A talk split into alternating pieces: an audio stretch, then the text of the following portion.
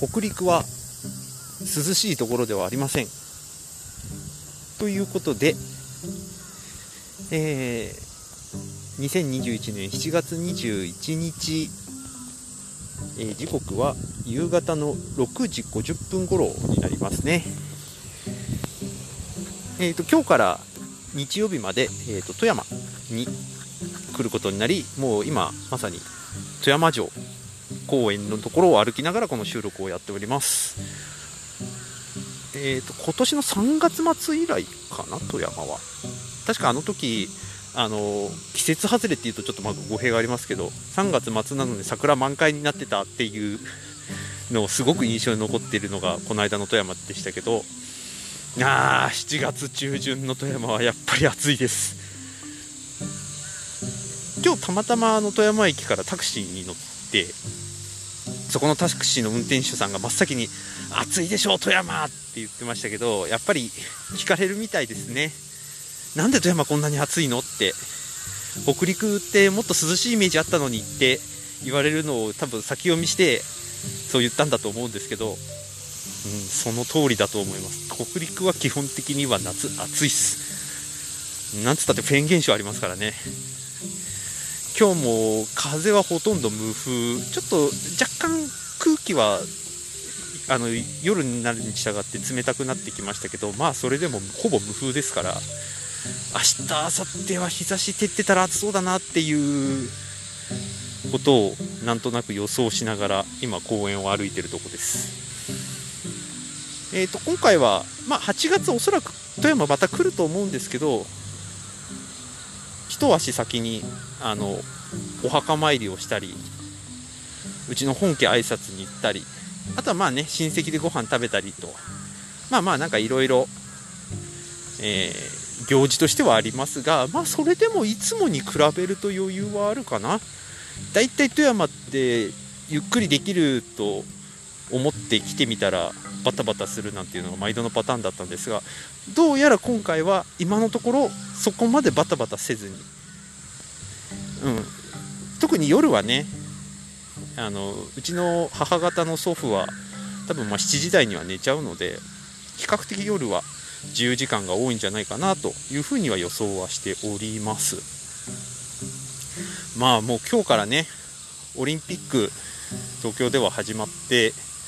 ますというか始まりましたけどなんとなくうち周辺にいても多分そんなに変わんないかなということもありでなかなかこのタイミング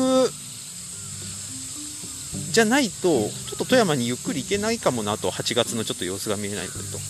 ということもあり、まあ、何よりここのところいろんなところでうんと自分の中でテーマになっている非日常あまあそこまで言わなくても環境を変えることが一番の自分の変化につながるっていうことを、まあ、せっかくの機会だから少しやってみようとで見ず知らずの土地にまあ多分行った方が僕には合ってるんだろうなという気はするんですけど、まあ、そこにいきいきなり行くのも若干ハードルが高いんで 折衷案で富山に来てるという感じですかね。うん、富山ではちょっと今後のリモートワークというかワーケーションってところまで、えー、と発展するか分かんないですけどその場所もとした、えー、と交渉に行く、まあ、交渉に行くっつったってうちの本家の離れの建物のことなんですけどを行かなきゃいけないっていう目的もあるんで、うん、今後の僕のなんかいろんいろんなところの過ごし方を考えるのにちょうどいい時期かなと今は思ってますけどうん。明日の朝とかだともうちょっと涼しいのかな？いつもだとね、あのー、夏祭りの時期ではあるんですよね。富山といえばあのこの時期はあの踊りの大会があったりだとかそれこそ夏フェスがあったりなんていう時期では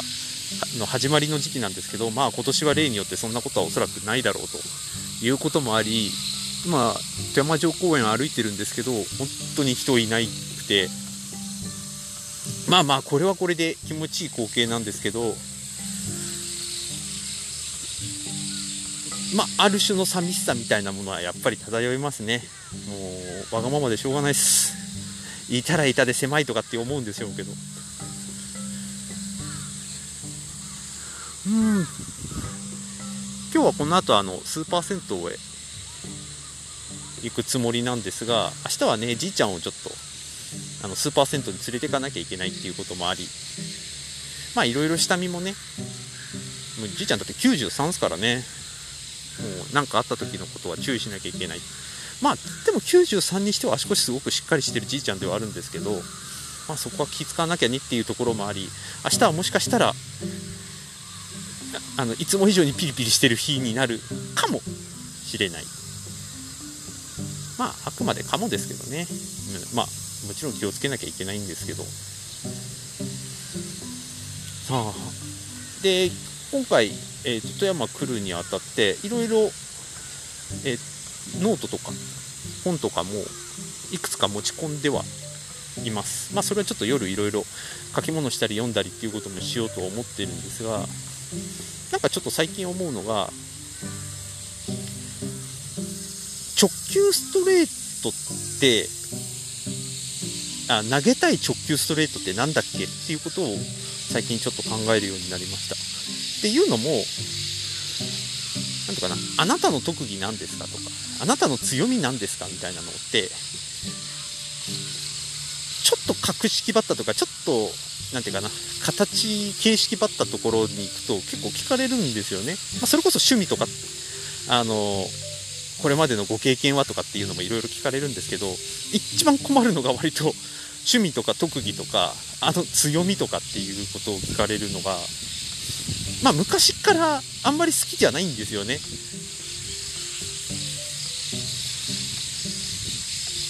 なんかそれって、その相手が求めてるほどのクオリティを多分自分は多分提示できないんだけど僕の中での例えば強みとか趣味とか特技とかはこれですっていうことしか言えないっていうのがなんかすごくもどかしいしそれ以上求められるのがなんとなく苦痛なのでそこはあんまり聞かれると嫌だなとは思ってはいるんですけどただその一方でじゃあ何ができたらできてたらもしくは何を持ってたら胸張ってそれ言えるんだろうっていうことをちょっと考えたんですよね。例えば、えーと読書でいけば1日10冊とかしかも全部覚えてますとか。まあできたら胸張って言えるでしょうね。もしくはまあスキーだったらまあ僕1級は持ってるんですけどクラウン持ってて、えー、講師でありますとプロの講師資格持ってますとかって言えたら多分胸張って言えるんでしょうか。うんちょっといろいろ考えてはみたんですけど2つあって1つは仮に今僕が言考えているこれだったら胸張れって言えるぞっていうことって多分それを持ってたとしても多分さらに上求めるだろうなっていうことが一つともう一つは仮にそれが自分のその胸張って言えることだとしたらなぜそれを避けてなんか自分にはそういうの言えることないなみたいな話に持っていっちゃってるのかっていうなんか2つがあるような気はしたんですね。まあ、1つ目はちょっとしょうがない上には上がいるからっていうのはあるんですけどそもそものことさっき言ったとこで言うと、えー、ピッチャーでいうど真ん中ストレート160キロ以上。それでもうバッターに触れさせないでストレートストライクを取るとか。もしくは全てのバッター3球三振とか全てのバッター1球目でゴロに仕留めるとか。そういうのが本当はできるのが理想なんだけれども何らかの理由でそれが自分ができないことに気づく。例えば体格があまり大柄ではないからピードガンがあまり出ないとか肘故障しちゃったからスピードがあまり出ないとか。まあ、もしくはそもそも足腰があんまりしっかりしてないとかセンスがないとか。まあいろいろ理由はあるだろうけれどもその自分の理想今でいうところの剛速球ストレートが投げられないもしくはそれがそこまでの域に達しないっていうところからのスタートだからこそそこから外れたこと例えば、えーと、肘を壊したんで変化球をたくさん持ちましたっていうことを胸張って言えるのかなと。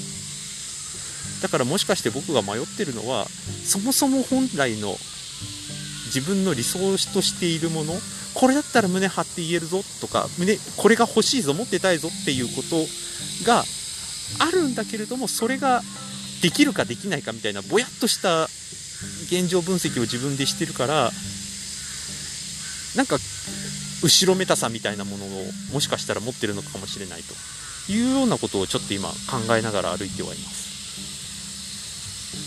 まあ、できるできないはまあ先々のこと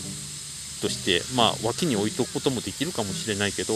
まあ、しっかり現状分析して、だからこそ、今これができますっていうことに多分価値があるのかもなという気はなんとなくしてます。うん。改めてそういうことも、この富山にいる時間の時に考えられたらいいなという気分でおります。